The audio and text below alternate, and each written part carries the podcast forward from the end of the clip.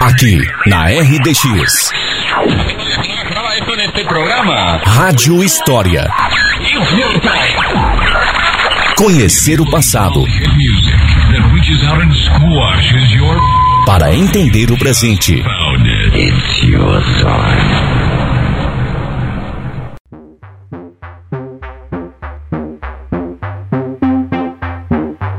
Olá, ouvintes do Rádio História, bom dia!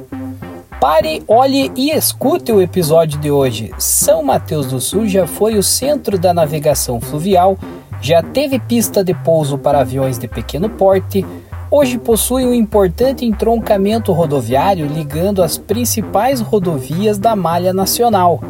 Para completar a história, só faltava um ramal ferroviário passando pelo nosso município.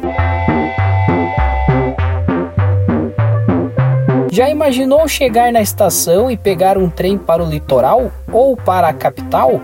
Ou quem sabe até para o extremo oeste do estado, partindo da nossa cidade?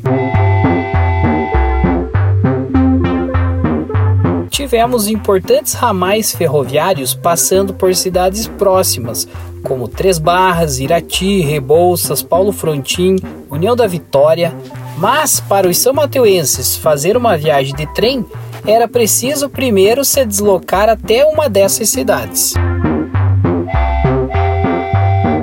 As Marias Fumaças chegaram no Brasil ainda antes das invenções dos carros, e como substituíam o transporte por animais, eram muito mais eficientes e se tornaram essenciais para o desenvolvimento da economia.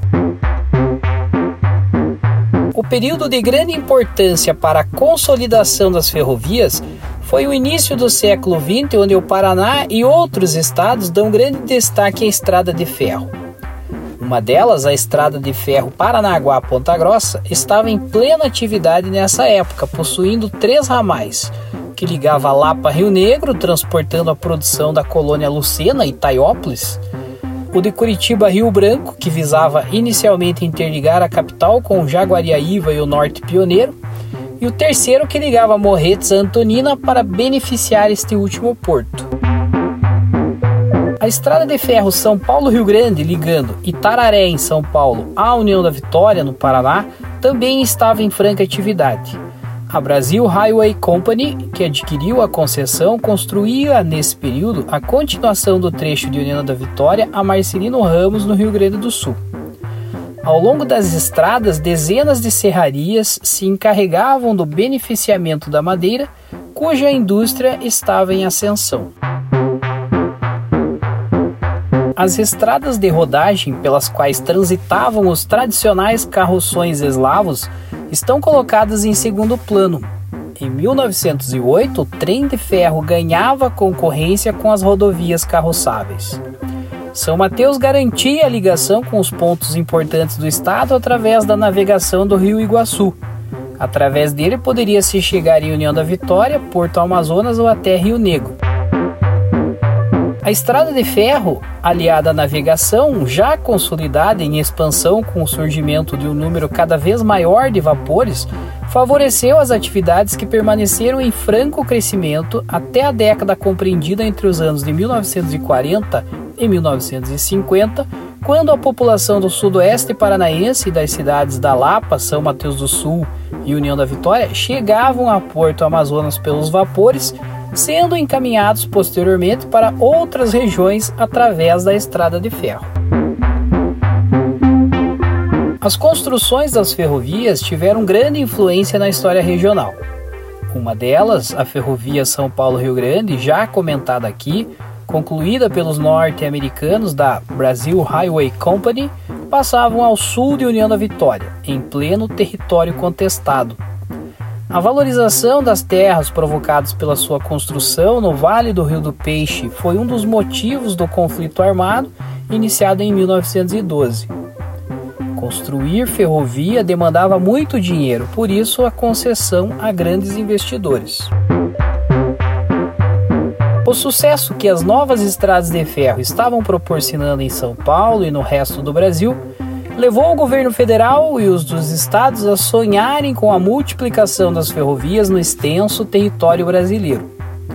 não dispondo de verbas para construí-las, apelaram para as concessões de ramais fantásticos a particulares, esperando desta forma um verdadeiro milagre, isto é, a sua efetiva concretização.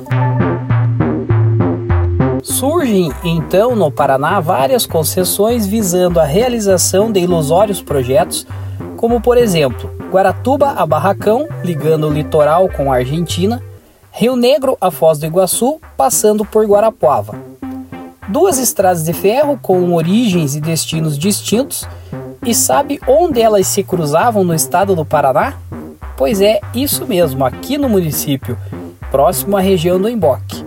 O fato é que esse projeto nunca saiu do papel e se na realidade nunca tivemos uma, em projeto nós já tivemos duas estradas de ferro. Se nessa época a ferrovia representava a esperança de ser a espinha dorsal do desenvolvimento no Paraná, hoje em dia ela perdeu espaço para caminhões, carros e ônibus que venceram o trem na disputa pelo transporte de cargas e passageiros. Depois dessa viagem incrível pela história, chegamos no final desse episódio. Espero que tenham gostado.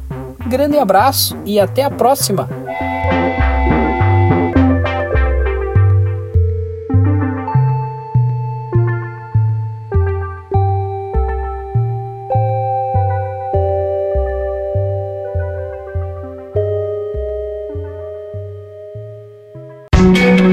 Para ouvir todos os episódios da Rádio História que já foram ao ar, acesse o Spotify e pesquise por Rádio História RDX FM.